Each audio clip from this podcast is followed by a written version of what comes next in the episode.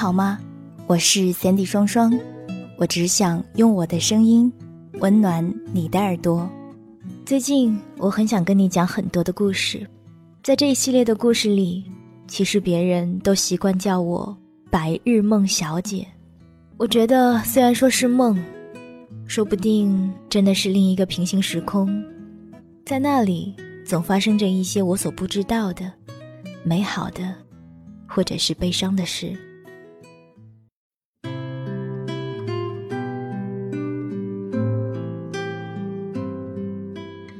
嘿，你好吗？我是三 D 双双，我只想用我的声音温暖你的耳朵。欢迎收听《白日梦小姐的故事》。今天要继续跟你分享大兵的《对不起》下半部分。在上半部分的故事当中，大兵写到了姑娘和小松狮的故事。大兵的这个故事，我约莫看了不下四五遍，每一次都眼眶含泪。可是这一次在播读这篇文章的时候，边读边泪流满面，因为这一次在我读文章的时候，就在我的脚边，也有一条可爱的小狗。它很调皮，很闹腾，可是当你身边多了一个他的时候，每天的生活都不一样，会有期待，会有感动，会有忍俊不禁的时候，也会有头疼的时候。可是就是这个小家伙，彻底改变了自己的生活，好像自己的人生当中，又多了一个可以陪伴，可以聆听。也多了一个值得去关心、值得去爱的一个存在，所以这次在读这个故事的时候，特别的感动，特别的 心疼。好吧，接下来继续跟你分享这个故事吧，来自于大兵的《对不起》。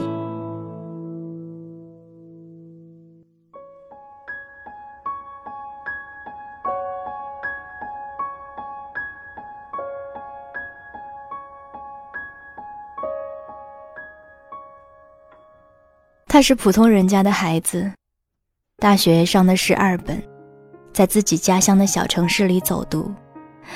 他没什么特殊的爱好，也没什么同学之外的朋友，按部就班的吃饭、逛街、念书，按部就班的在小城市长大。唯一和别人不同的是，他家里只有父亲和哥哥。他是旁人眼里的路人甲。却是自己家中的公主，父亲和哥哥疼他，疼的方式各不相同。父亲每天骑电动车去接他放学，雷打不动。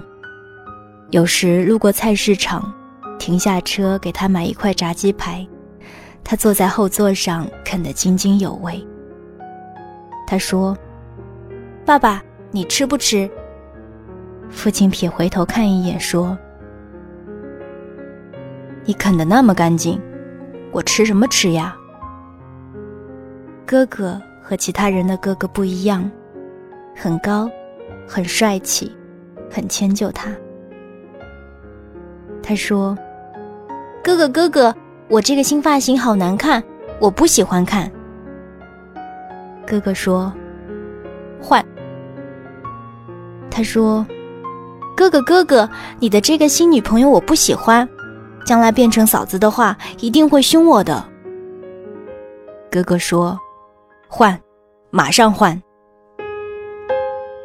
哥哥不是嘴上说说，是真的换。他的话就是圣旨，从小就是这样，并不觉得自己受委屈，只是怕委屈了妹妹。母亲离去时，妹妹还不记事儿。他心疼她，决心照她一辈子。他是个成绩不错的大学生，有奖学金，经常抢过电脑来翻他的淘宝购物车，一样样的复制下地址，然后登录自己的账户替他付款。哥哥临近毕业，家里没有什么关系来替他谋一份前途无量的工作，他也不甘心在小城市窝一辈子。于是顺应潮流，成了考研大军中的一员。有一天，他从台灯下抬起头，冲着客厅里的他说：“等我考上研究生了，将来找份挣大钱的好工作，然后带你和爸爸去旅行，咱们去希腊的圣托里尼岛，碧海蓝天白房子，漂亮死了。”他从沙发上跳下来，跑去找哥哥拉钩。他嘴里含着巧克力豆，心里也是。竟在这样的爱里，他并不着急谈恋爱。这个时代流行明艳，不青睐清秀。旁人眼里的他太普通了，主动追他的人不多，三拖两拖。拖到大学毕业还留着初吻，他却并不怎么在乎，他还不想那么快就长大。若日子一直这样平平静静的流淌下去，该多好！命运善计，总吝啬赋予世人很久的平静，总猝不及防的把人一下子塞进过山车，任你怎么恐惧挣扎。也不肯轻易停下来，非要把圆满颠簸成支离破碎的，再命你耗尽半生去拼补。乌云盖顶时，他刚刚大学毕业，父亲用尽一切关系，刚刚帮他找到一份还算体面的职员工作，哥哥却忽然间崩溃了，重度抑郁症。事情是从哥哥的一次高中同学聚会后开始变糟的。他那时连续考了三年研，没考上，正在拼死备考第四次，挨不住同学的再三邀约，勉强答应去做做，一切都来得毫无征兆。哥哥赴宴前，他嚷着让他打包点好吃的回来，哥哥一边穿鞋。一边抬头看了他一眼，神情古怪的笑了笑。他低着头系鞋带，埋头轻声说：“小美，今天是别人请客，不是我买单。”他开玩笑说：“不管不管，偏要吃，反正你那些同学不是白领就是富二代，不吃白不吃。”父亲走了过来。递给哥哥五十元钱，让他打车去赴宴。哥哥没有接。他说：“爸爸，我骑你的电动车就好。”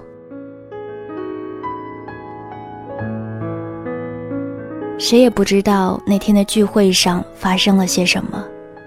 半夜时，哥哥空手回家，没给他打包盒饭。他如往常一样，安安静静地走进自己的小房间。第二天，他推开哥哥的房门，满地的雪白，满坑满谷的碎纸片、教材、书，以及他和哥哥一张一张贴在墙上的圣托里尼的照片。他盘腿坐在纸片堆里，满嘴撩泡，满眼血丝。他吓坏了，傻在门口，不敢去抱住他。手指抠在门框上，指甲脆响一声，断成两片。哥哥不说话，眼睛也不看人。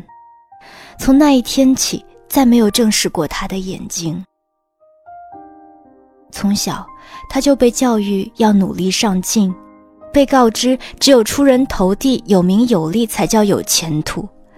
被告知机会均等，天道酬勤，却没人告诉他，压根就不存在平等的起跑线，也没人告诉他，不论行武或读书，这个世界对于他这种普通人家的子弟而言，晋升的前途有多狭窄，机遇有多稀缺。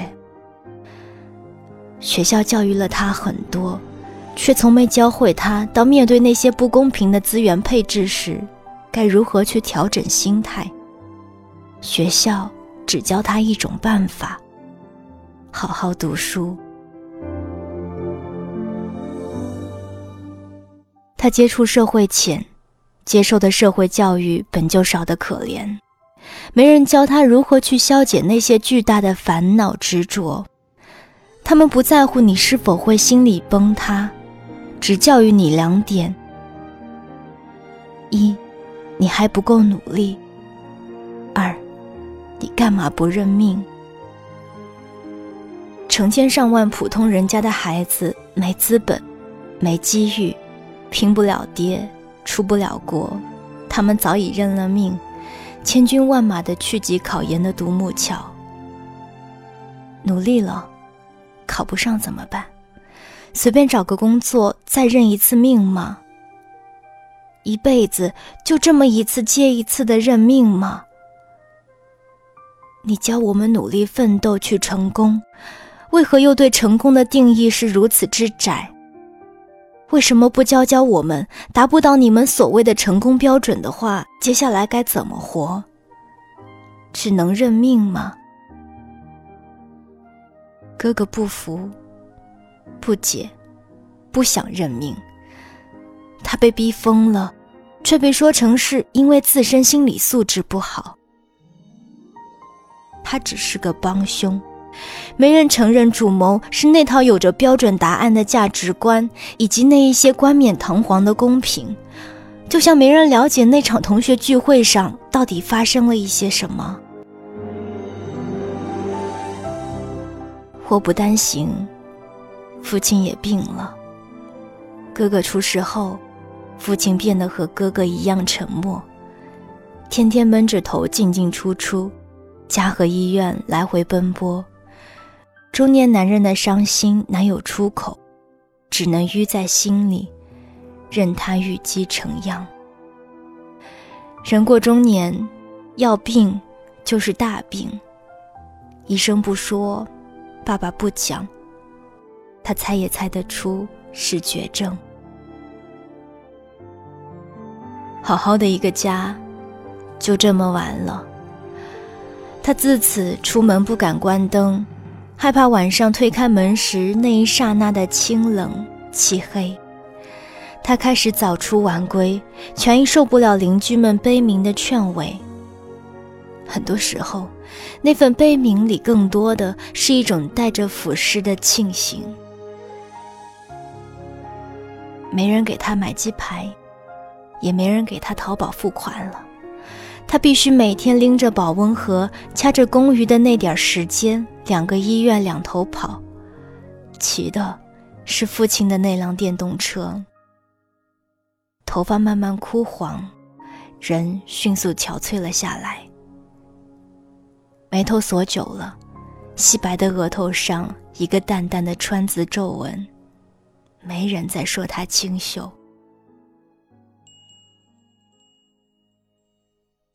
哥哥的情况越来越糟糕，认知功能不停的下降，自残的倾向越来越强。一个阶段的电抽搐治疗后，医生并未给出乐观的预期，反而说哥哥已经有了精神分裂的征兆。一天照顾哥哥时，他忽然精神失控，把热粥泼了半床。他推了他一把，他反推回来。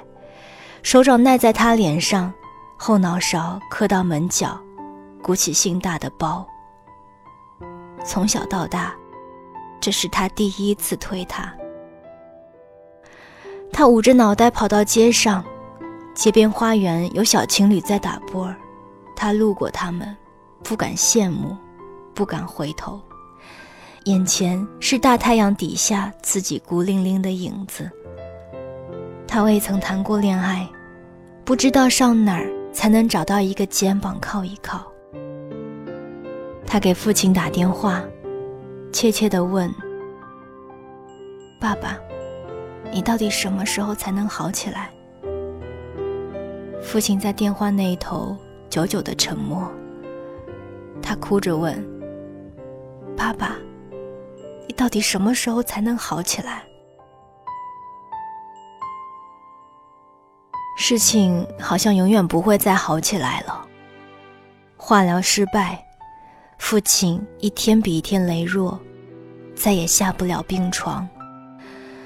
饭盒里的菜一天比一天剩得多。末了，不需他送饭了，用的是鼻饲管。他一天比一天心慌，枕巾经常从半夜湿到天亮。每天清晨都用被子蒙住脑袋，不敢看窗外的天光，心里默念着：“再晚一分钟起床吧，再晚一分钟起床吧。”成住坏空，生死之事该来的挡也挡不住。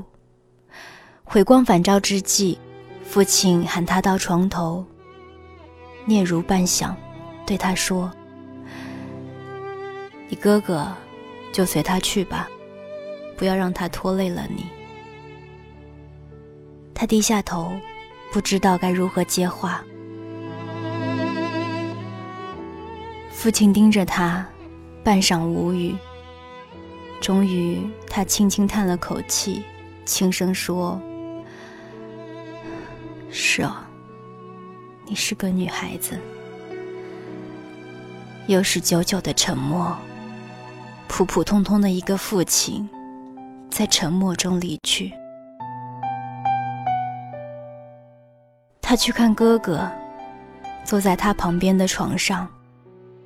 哥哥头发长了，手腕上有道新疤。他依旧是不看他的眼睛，不看任何人的眼睛。他是醒着的，又好像进入了一场深沉的梦魇。衣服和床单都是带条纹的，窗棂也是一条一条的，满屋子的来苏药水味，仿佛也是。他说：“爸爸没了。”晨晨的眼泪噼里啪啦往下掉，他浑身轻的找不到重心，却不敢靠他的肩头。他说。你什么时候才能好起来？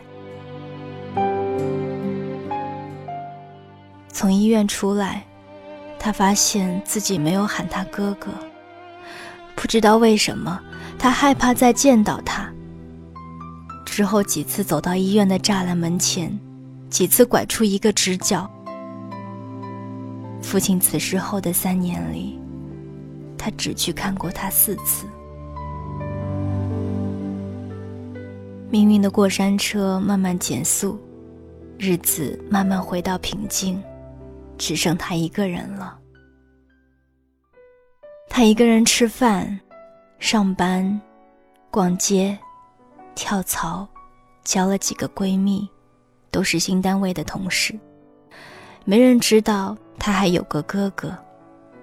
热心人给他介绍对象，他相亲时几次把花咽到肚子里。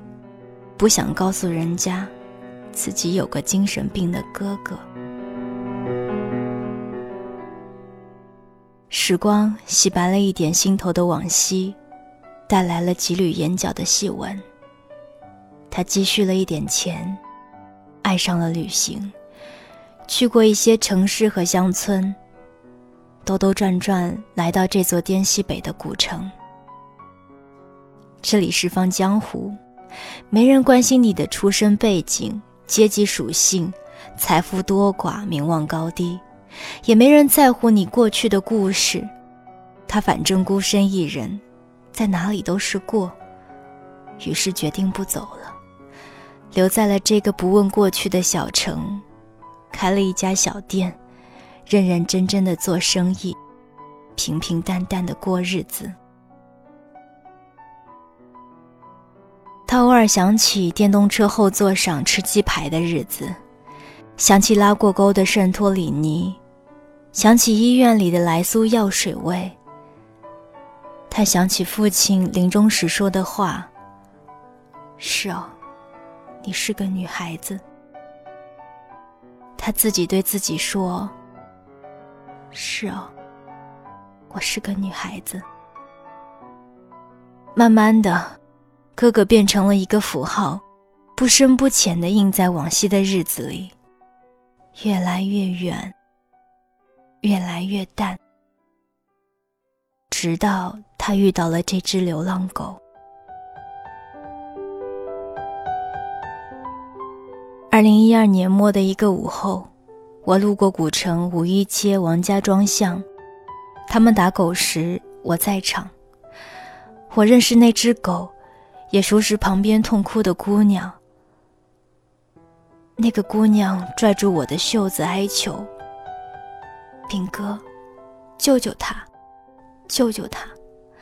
我为了自己的面子攥住了一根手指，而并未攥停那根棍子。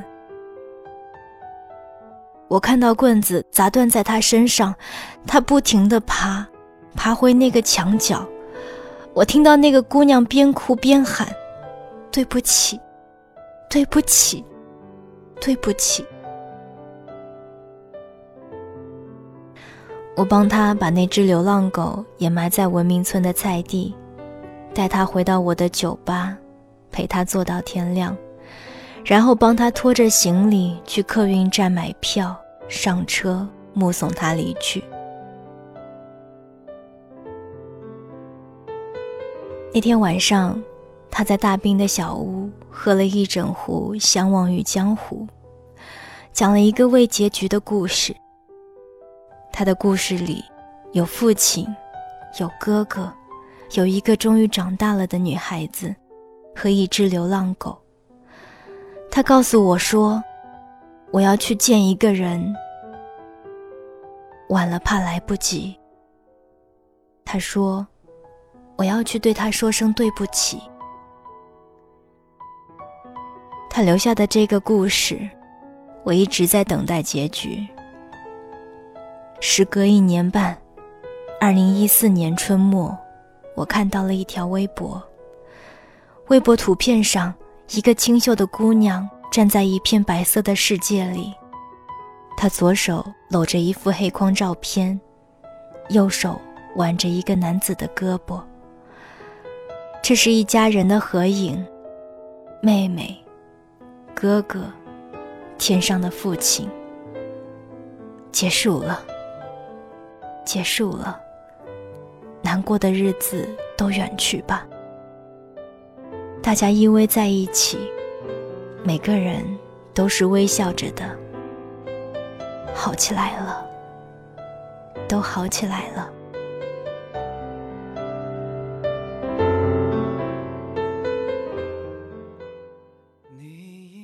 抱歉，故事的结局不是这样的。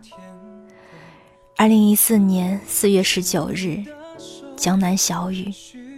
我点开了一条没有文字、只有图片的微博。图片上，他平静地注视着镜头，左手搂着一副黑框相片，右手是另一副黑框相片。碧海蓝天，白房子。微博发自圣托里尼。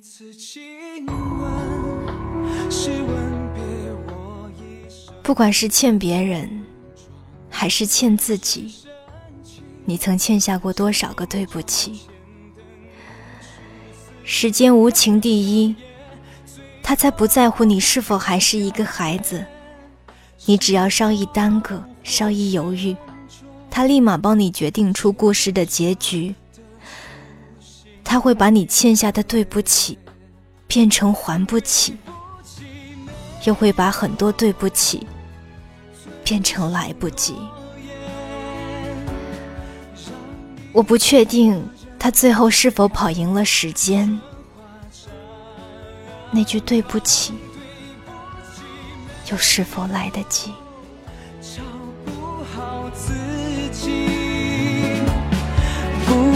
陪着你到地老天荒。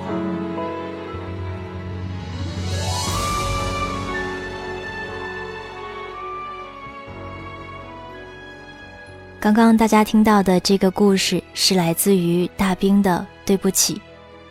如果你喜欢我的声音以及我分享的故事的话，欢迎订阅我的《白日梦》专辑。同时，你也可以关注我的公众微信，每天跟你说晚安。你可以搜索“三 D 双双”，三 D 是 S A N D Y。这里是《白日梦小姐的故事》，我是三 D 双双，我只想用我的声音温暖你的耳朵。晚安，亲爱的你。第一次亲吻。是吻别我一身的戎装，你这深情是印章千灯，无处思念。